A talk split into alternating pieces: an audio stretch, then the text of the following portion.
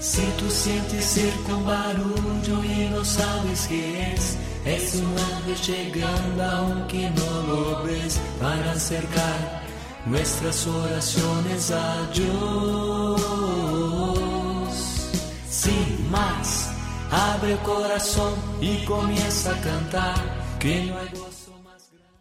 Reciban un cordial saludo. Les habla el Padre Fernando Cárdenas desde aquí, desde la parroquia Nuestra Señora de la Salud en Chocontá.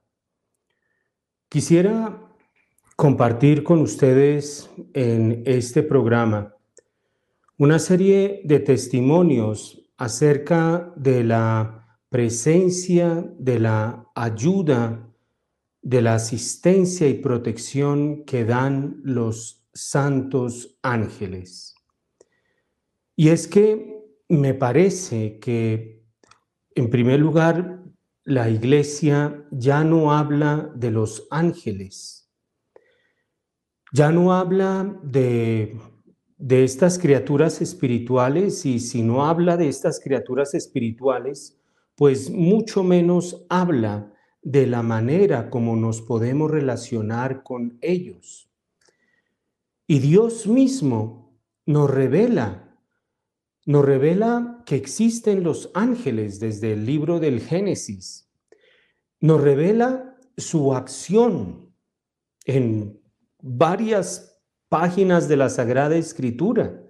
De hecho, se ha dicho que eliminar eh, las páginas de la Sagrada Escritura donde se refiere al tema de los ángeles sería necesario de cada tres páginas de la Biblia eliminar dos. Dios mismo nos quiere presentar la existencia de los ángeles, nos da los nombres de algunos de ellos, San Miguel, San Gabriel y San Rafael, y con eso basta. Nos presenta su acción, por ejemplo, eh, en, en el Antiguo Testamento, que es Moisés recibe la ley por medio de los ángeles. Eh, Tobías es asistido por el arcángel San Rafael y le ayuda en todo su caminar y le ayuda a, lo defiende contra los peligros que afronta, lo ayuda a conseguir novia. En fin, Dios mismo lo revela. Dios mismo revela entonces no solamente la existencia de los ángeles su acción, sino también la manera como nos podemos relacionar con los ángeles. Por ejemplo, en el, en el Nuevo Testamento, cuando San Gabriel le anuncia a Zacarías que va a ser el papá de Juan el Bautista. Y Zacarías no le cree al ángel.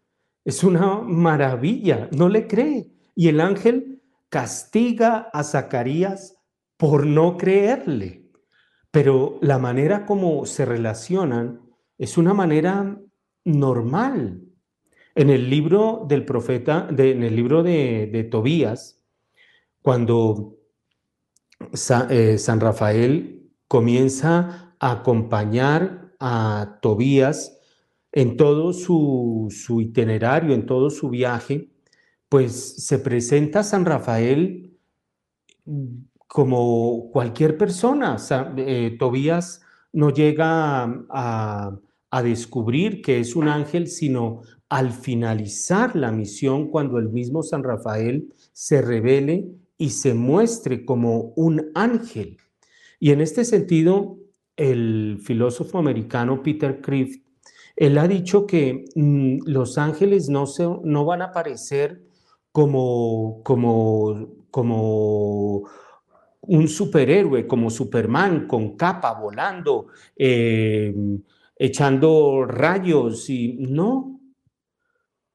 Los ángeles aparecen y nos relacionamos con ellos de manera normal, de manera natural. Ocurre cuando la iglesia deja un espacio vacío, ahí entra las sectas, el demonio, a llenar ese espacio. Se deja de bendecir a las personas y entra el Reiki. Se deja de hablar de los ángeles y entra inmediatamente la nueva era.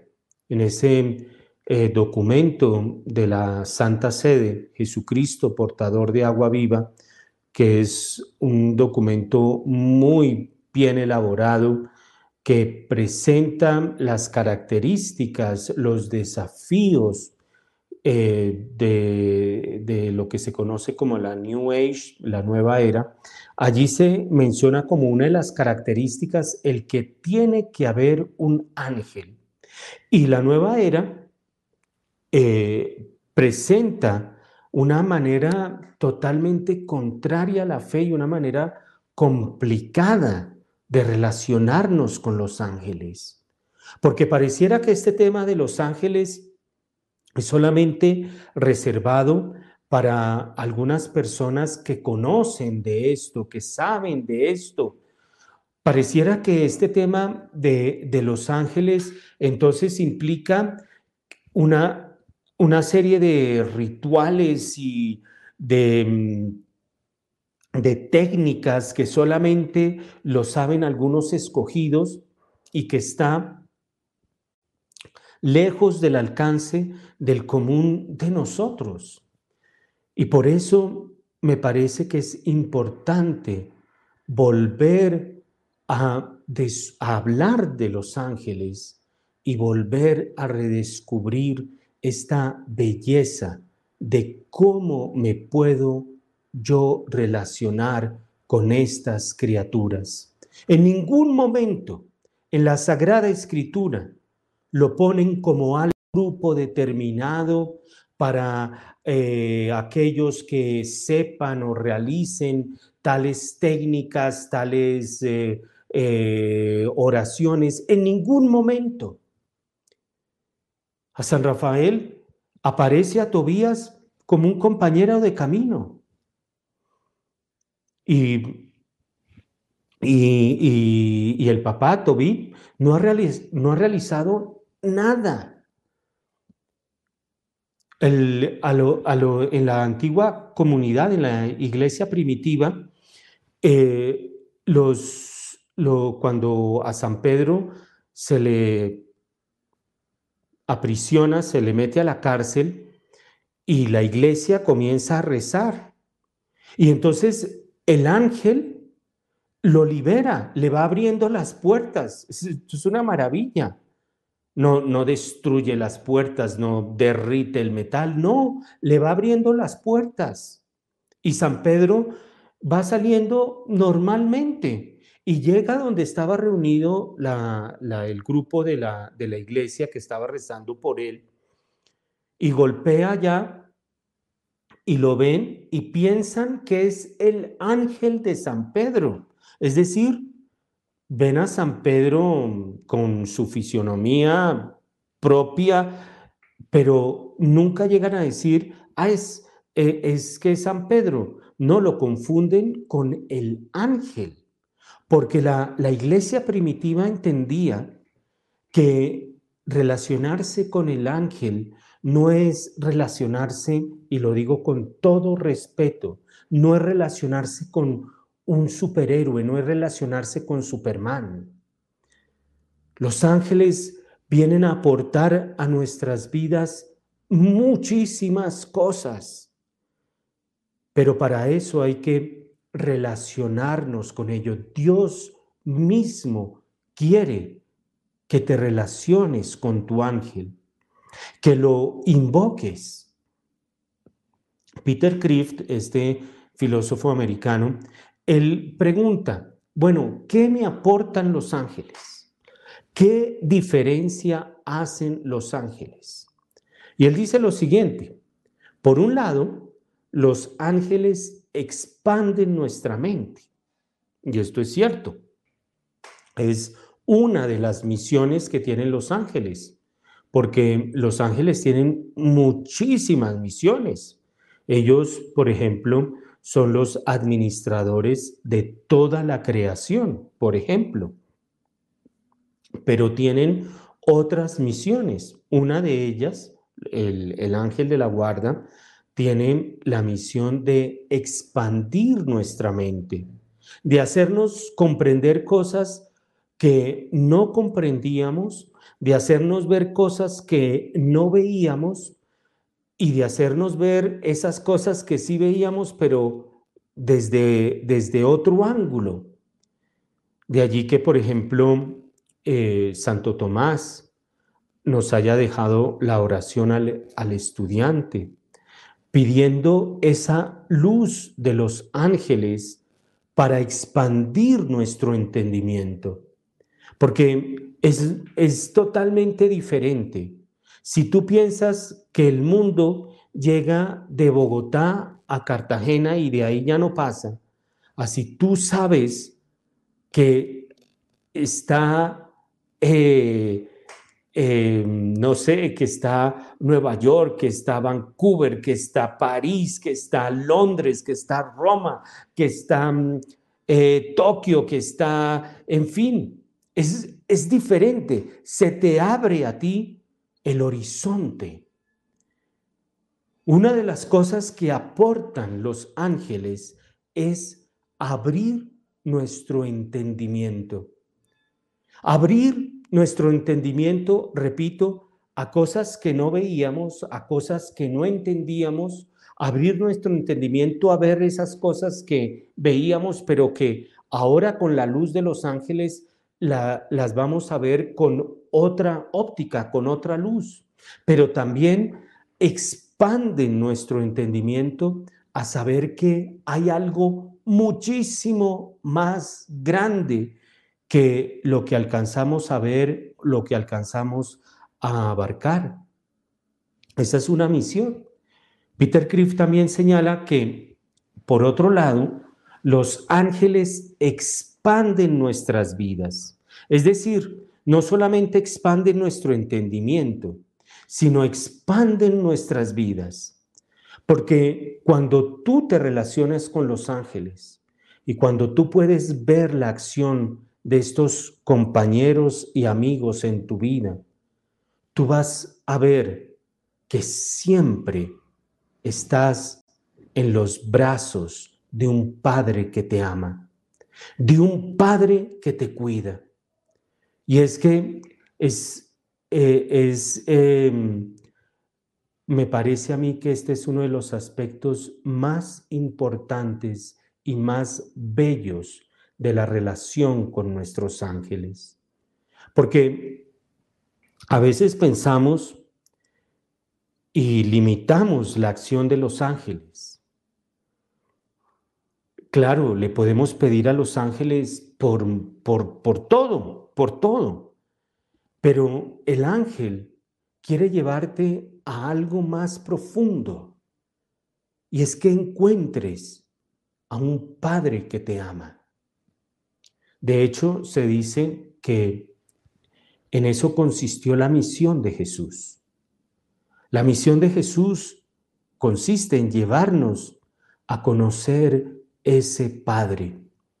En palabras de Juan Pablo II, el pecado original tiene como raíz la desconfianza a ese Padre que me ama. Y Jesús quiere que volvamos a descubrir que soy profundamente amado por un Padre. Él quiere volvernos a mostrar el rostro de un Padre amoroso. Los ángeles que son los mensajeros de, del plan de salvación de Dios, vienen a, a llevarte también a que descubras esa presencia amorosa de un Padre que nunca te deja, de un Padre que siempre está cuidando y velando por ti. Yo recuerdo, y si mal no estoy, esta fue como la primera ocasión en que tuve una experiencia con los ángeles. Estaba estudiando en, la universidad, en ese momento estaba estudiando derecho. Tomé el carro para, para ir de la casa a la universidad, tenía clase en la tarde y tomé el carro, salí de la casa y pasando eh, el puente en ese momento, el puente de la 127 con autopista que creo que en ese momento estaba recién inaugurado. Y tomé la oreja para ir a la autopista y saliendo de la oreja, en el carril de la mitad, me varé. El carro se paró. No, no caminó más. Estaba en el carril de la mitad de la autopista. Entonces, pues me tocaba bajarme, empujar solo el carro y atravesar toda la autopista hasta la Berma. Pero vi que en la Berma había, en ese momento, vi una persona, un hombre.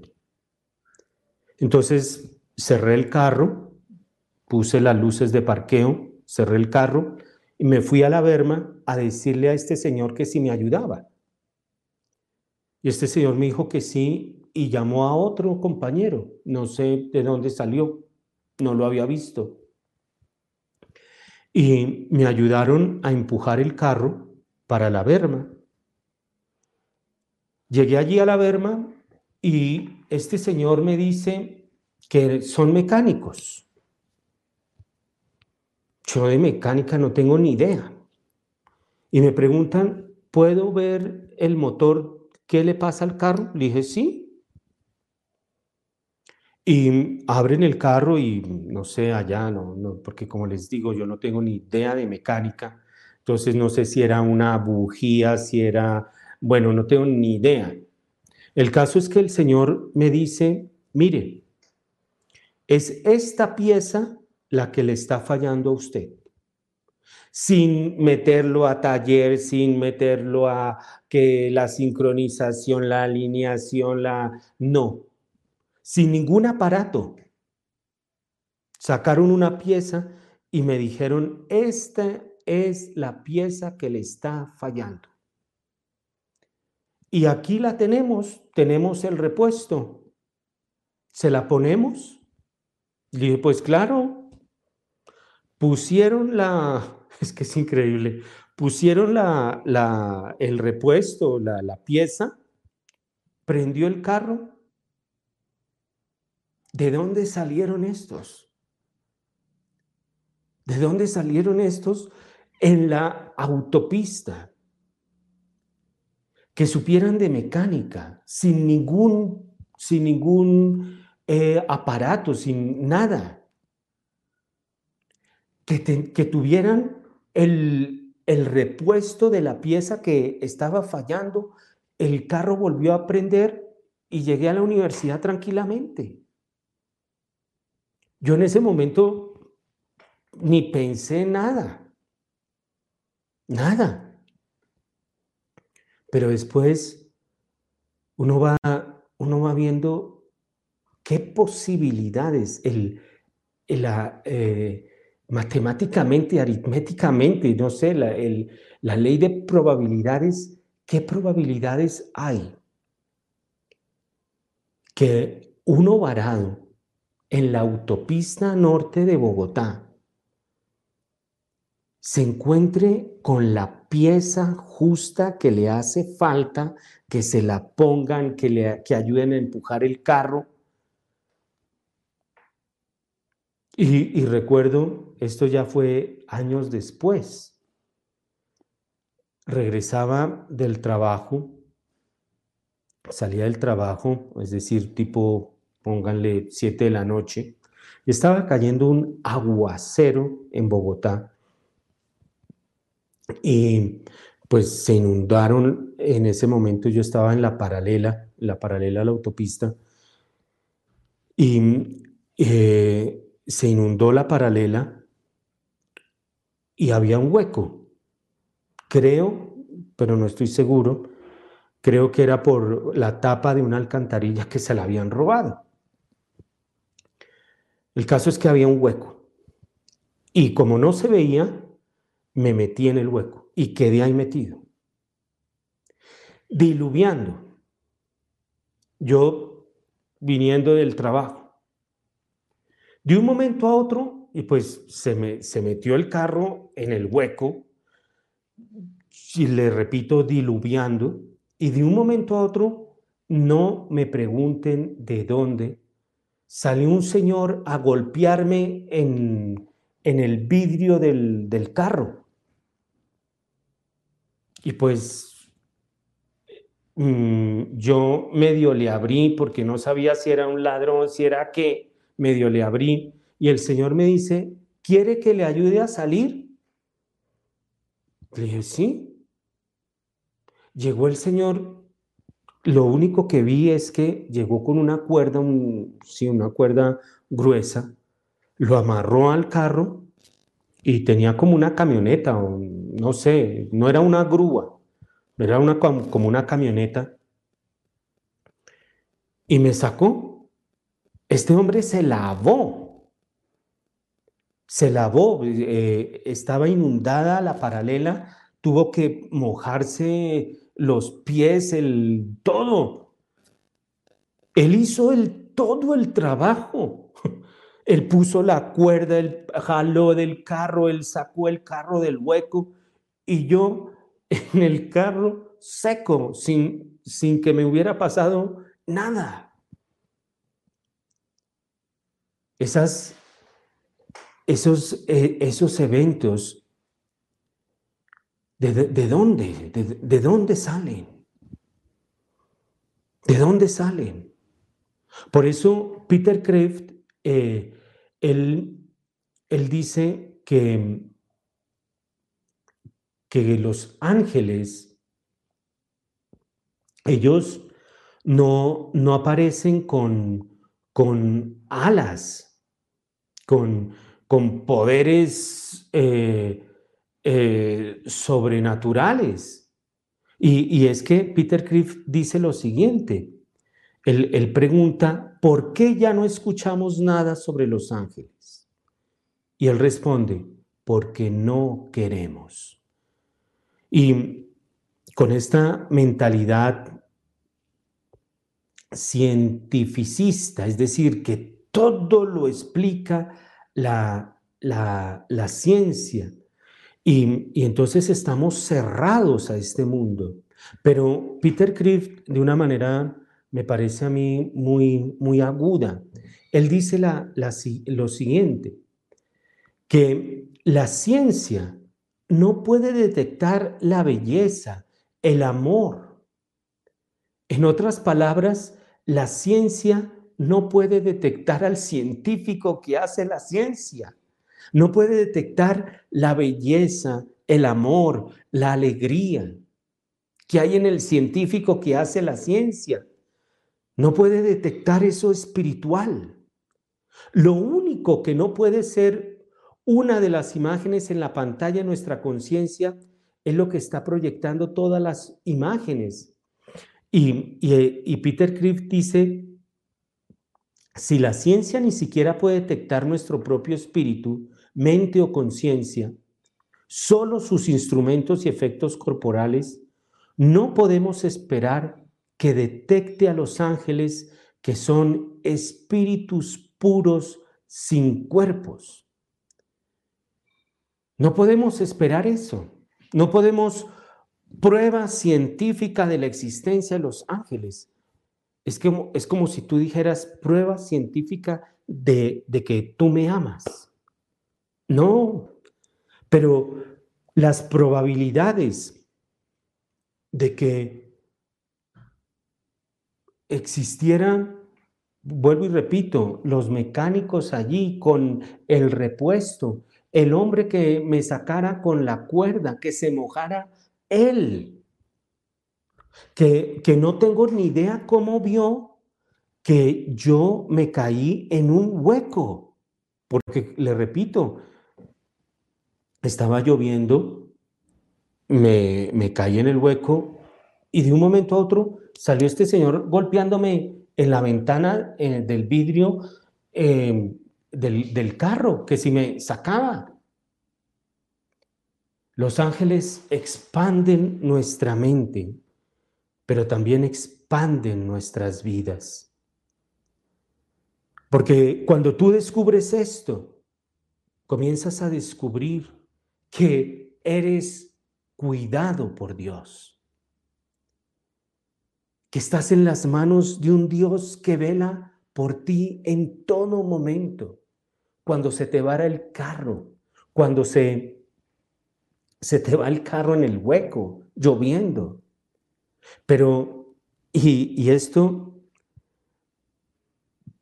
pensemos, los ángeles nos, nos cuidan, nos protegen, nos llevan a,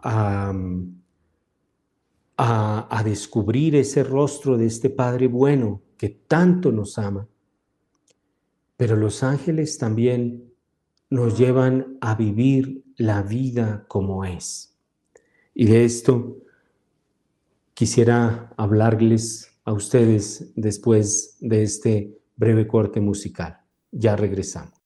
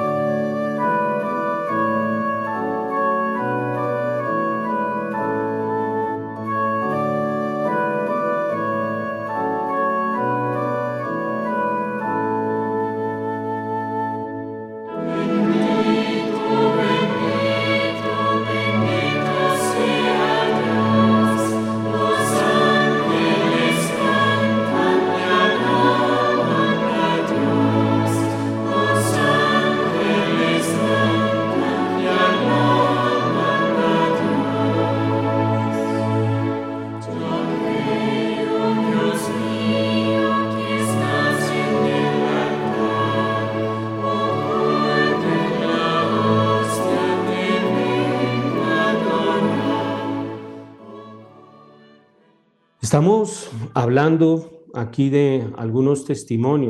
Hemos dicho eh, con Peter Crift, el filósofo americano, que los ángeles vienen a expandir nuestra mente, vienen a expandir nuestras vidas. Estás en las manos de un Dios que te cuida.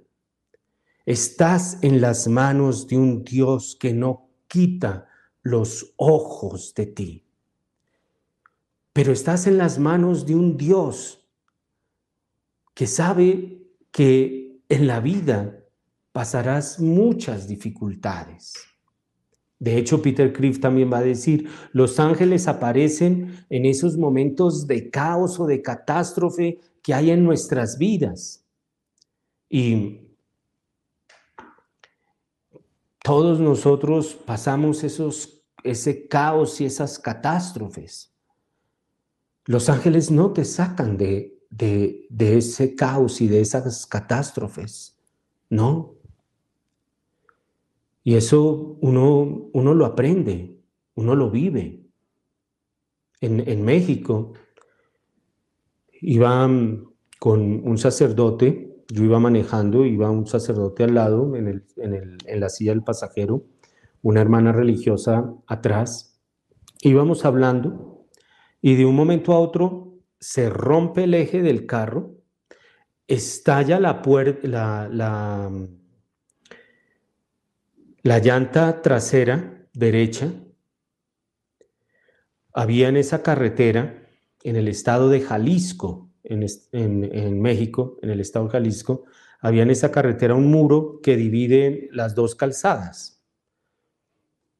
El carro se da contra ese muro se volca, pero no totalmente, sino que yo quedo que iba manejando contra el asfalto e iba eh, con la ventana abierta y era verano, entonces iba con manga corta y pues en ese momento yo no caí en cuenta de nada y no hay tiempo de nada. Y el carro comienza a girar y a girar y a girar y a girar y pues mientras giraba y giraba y giraba, el, codo, el codo izquierdo, que quedó contra el asfalto, iba raspándose contra el asfalto. Yo le soy sincero, yo pensé que, me, que, que hasta ahí yo llegaba. Y levanté la, la mirada y le dije a Nuestra Señora, si tú quieres llevarme, llévame. El carro se detiene, llegan un montón de hombres que no tengo ni idea de dónde salieron, porque por ahí cerca no, no veía uno casas ni nada, pero llegaron. Ayudaron al padre que iba conmigo a, a salir, luego a la hermana religiosa y por último me sacaron a mí. Llamaron al, al, a la ambulancia, llegó la ambulancia y me hicieron, me dieron primeros auxilios, no me pusieron gasa ni venda en el codo, porque me dijeron, esto está carne viva, carne viva, después cuando se la vayan a quitar eso le va a doler muchísimo, hay que dejarla descubierto.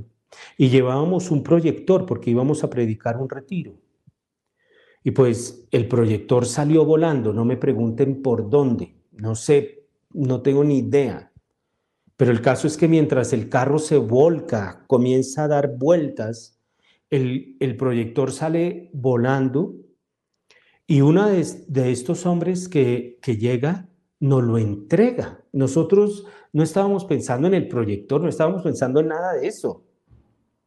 Estábamos pensando es si estábamos bien, que no nos pasó nada, pero en el proyector nada, no nos, no nos habíamos dado cuenta de eso. Y uno de estos hombres lo entrega.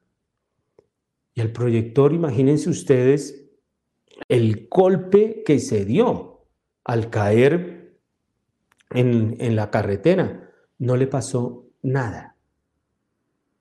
Llegamos al, lugar del retiro Prendimos el, el proyector sin ningún problema.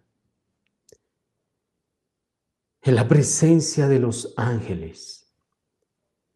En, en, en, el aeropuerto de México, en el aeropuerto de Ciudad de México, yo llegaba de, de Buenos Aires, creo, y me roban. Yo, yo, yo le tengo pánico al aeropuerto de Ciudad de México. Pánico. Me robaron. No sé a qué horas. Y iba a tomar un y llegué al aeropuerto, salí de migración, iba a tomar un bus, iba a pagar, no encontré la billetera, se me habían robado los papeles. ¿Y qué pasó con el ángel?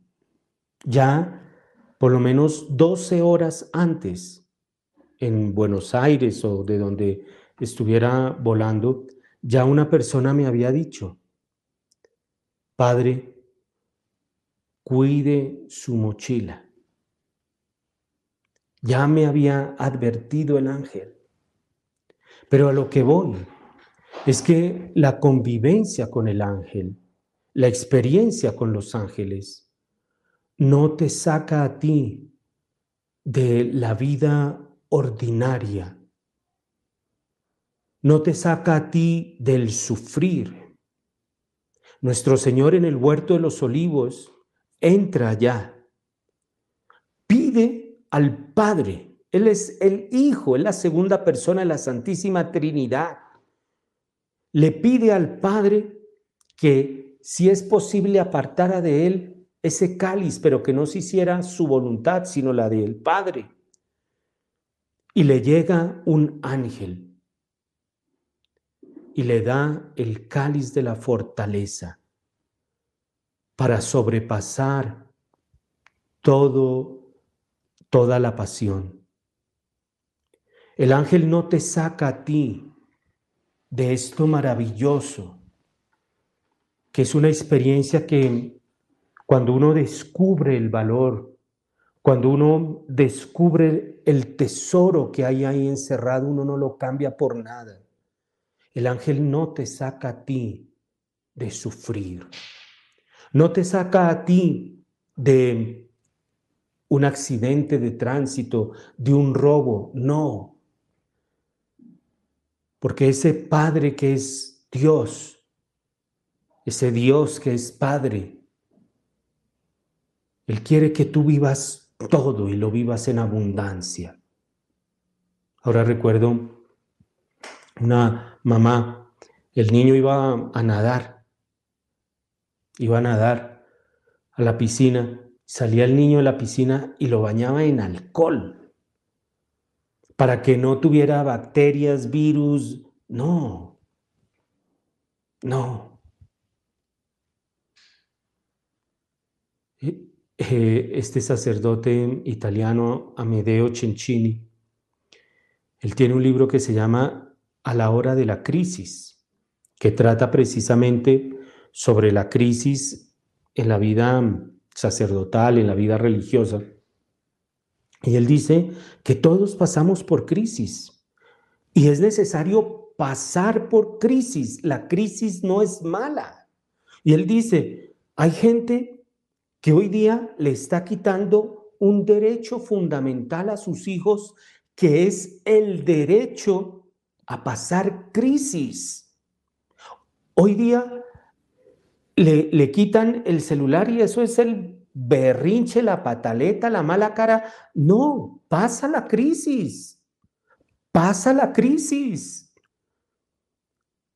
el padre Darío Betancourt, él decía que los papás cuando el niño dice, voy a jugar eh, fútbol, cuidado se parte un pie. Oye,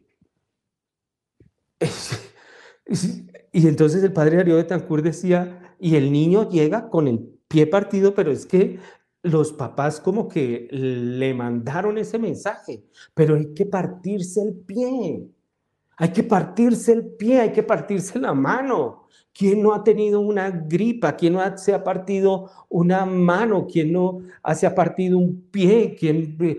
Yo, por ejemplo, me partí o mejor, me partieron los lentes de contacto eh, dentro del, ojo, el ojo derecho, el ojo izquierdo, no me acuerdo, de un puñetazo.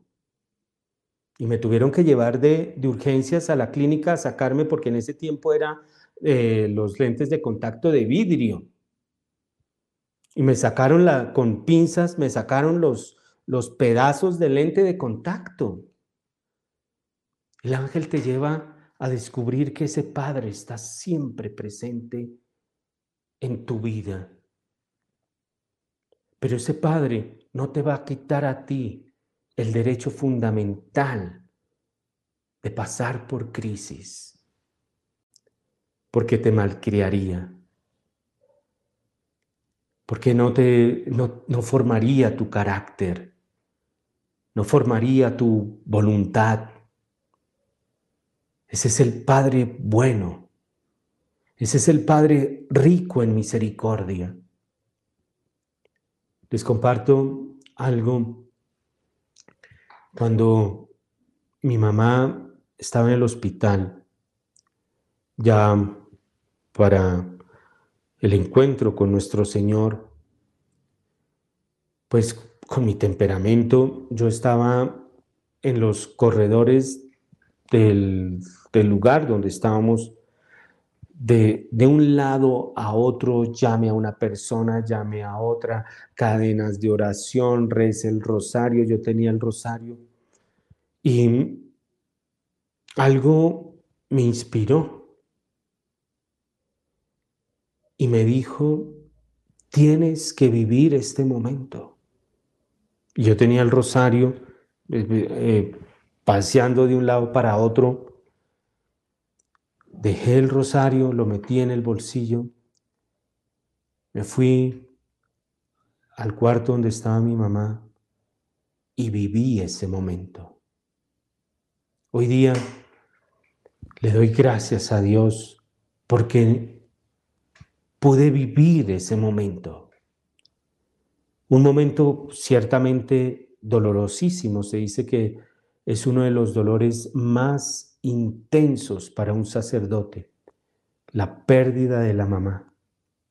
Pero lo viví, lo viví.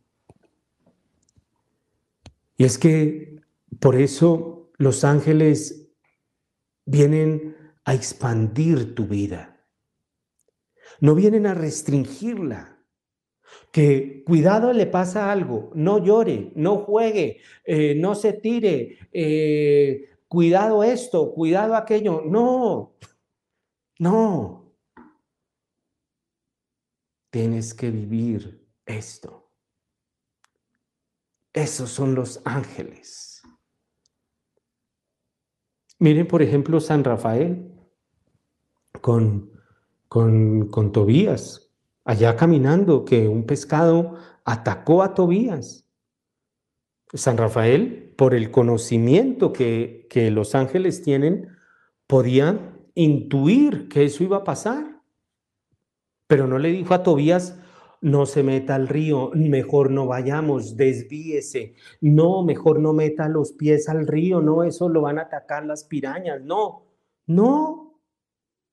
Dejó que Tobías metiera los pies y que el pescado lo mordiera. Y de ahí sacó algo bueno, sacó el remedio para la visión del papá de Tobit y con eso expulsó al demonio en la primera noche con Sara, su esposa, sanó la ceguera del papá de Tobías, de Tobit. Esos son los ángeles, expanden nuestras vidas. El miedo, como dice el Papa Francisco, paraliza. Me quedo quieto, me quedo quieto. ¿Y por qué se queda quieto? Porque de pronto, tal vez, puede ser, oye, no, entonces, pues, como difícil, como difícil. Los ángeles te llevan a vivir todo, pero sobre todo a descubrir esa presencia de Dios en todo momento. Cuando yo trabajaba, en una noche llegué a, mi apartamento en Bogotá y escuché una voz que me dijo, ¿por qué haces lo que haces? Tenía puesto buen trabajo, en fin. Como que esa palabra como, esa, como que esa pregunta sobraría. ¿Por qué haces lo que haces? Pero estoy divinamente. Pero esa pregunta me llevó a muchas otras cosas. No entró el ángel con una visión, no. Y, esto es interesante hablando de visión. En, Chile, en Chile, en Chile me, pasaron muchas cosas con Los Ángeles. En el aeropuerto de Chile, yo iba a México, Buenos Aires, parando en Santiago de Chile. Y llevaba varias maletas de mano, no recuerdo ahora cuántas, pero llevaba varias. Y entonces pasé migración, estuve allí con una persona muy querida en Santiago, me invitó a desayunar y estábamos ahí hablando cuando me quedo mirando las maletas y le digo a esta persona, oiga, ¿y las otras maletas? Si, si este se queda mirándome y me dice, no, yo, nada más he visto estas. No, ¿dónde están las otras maletas? Me las robaron, ¿qué las hice? ¿Dónde están? Fui al desk de, de la aerolínea, no las encontraba, carabineros de la policía, no habían visto nada. Y le dije a esta persona, hay que rezar a los ángeles y le recé específicamente a San Miguel Arcángel. Y en ese momento apareció una, una imagen de una puerta como metálica. Y me puse a buscar en el aeropuerto esa puerta metálica y la encontré. No decía nada. Llegué allá, toqué, me abrieron y pues como no decía nada, yo no sabía dónde había llegado en el aeropuerto de Chile. Y digo, pues que se me había perdido las maletas. Me dicen, sí, aquí están, siga, aquí están, mírelas. Sin ningún problema, nada, las tomé. En Viña del Mar también, ahí iba a Buenos Aires, eh, Chile, me llevaron a Viña del Mar, un dolor de cabeza, el pie izquierdo totalmente rojo. Eh, me llevaron al hospital en Viña del Mar, me hicieron exámenes, me dijeron, Padre, no sabemos lo que tiene, pero tiene algo, no puede salir. Y como no sabían lo que tenía, me dieron un cuarto particular, individual. No tenía seguro. Es decir, no es porque el seguro lo cubriera y que me dieron cuarto individual, no. Es que me dieron cuarto individual porque tenía algo y no sabía qué era y, el, y, el, y, el, y, el, y la pierna izquierda estaba totalmente roja, horrible. Y llamaron al infectólogo y no estaba. Estaba viajando, no sé, no estaba. Llamaron al segundo infectólogo estaba en un congreso por allá en Santiago de Chile, no podía irme a atender. Llamaron al tercer infectólogo, llegó, me atendió y, es algo que me conmueve porque yo hablé con él muchas cosas. Y la persona que me ayudaba allá fue a pagar, repito, no tenía seguro, tocó hacer una colecta allá para pagar eso. Esta persona fue a pagar y la tesorera, la, oficina de contabilidad ya en ese hospital en Viña del Mar, comienza así de la hospitalización tanto, medicamentos tanto. Y esta señora le dice, ¿y el, y el médico? Y la contadora dice, ¿cuál médico? El médico que vio al padre. No, no ha, no ha venido ningún médico. Y comenzaron a mirar las planillas, los registros, no había aparecido ningún médico esos días. Y llegué aquí a Bogotá, fui donde, mi médico y me dice mi médico, el médico que lo trató allá en Santiago de en Viña del Mar, perfecto. Y es que con los ángeles te puedes relacionar de una manera sencilla, pero relaciónate con ellos. Yo no, yo no me puse, ahora tengo que prender la vela de color rojo, ahora tengo que hacer esta oración. No. Pide y aprende cómo tu ángel se te comunica. Yo he venido aprendiendo que mi ángel se comunica muchas veces, no siempre, pero muchas veces con imágenes. Y la manera como tu ángel se comunicará contigo va a ser una manera totalmente diferente, porque cada ángel agota su especie, es decir, es como, como esos, esos vitrales que, que había en Notre Dame lleno de colores. Cada ángel es un color.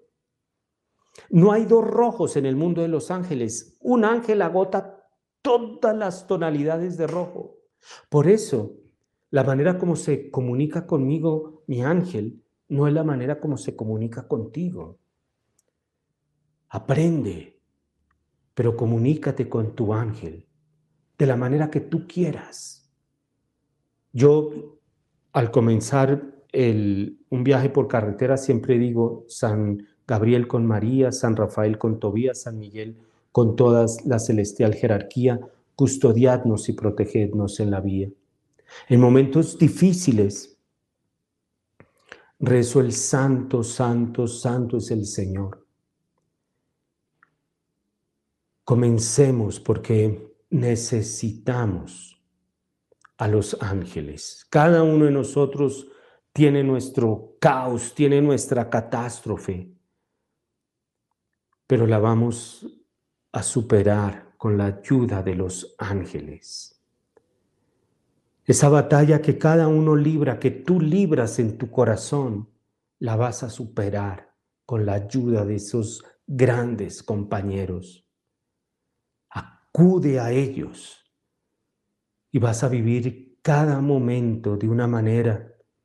Vas a descubrir la presencia de ese Padre. Tal vez se te va a quebrar el brazo, pero no importa, porque lo vas a vivir de una manera que después vas a agradecer porque lo viviste, porque lo pasaste. Dios no viene a quitar nada. Dios viene a que cada instante lo vivamos de manera plena. También podría hablar sobre el demonio, pero si Dios quiere, hablo sobre esto en el próximo programa. Que Dios los bendiga. Un feliz día para todos.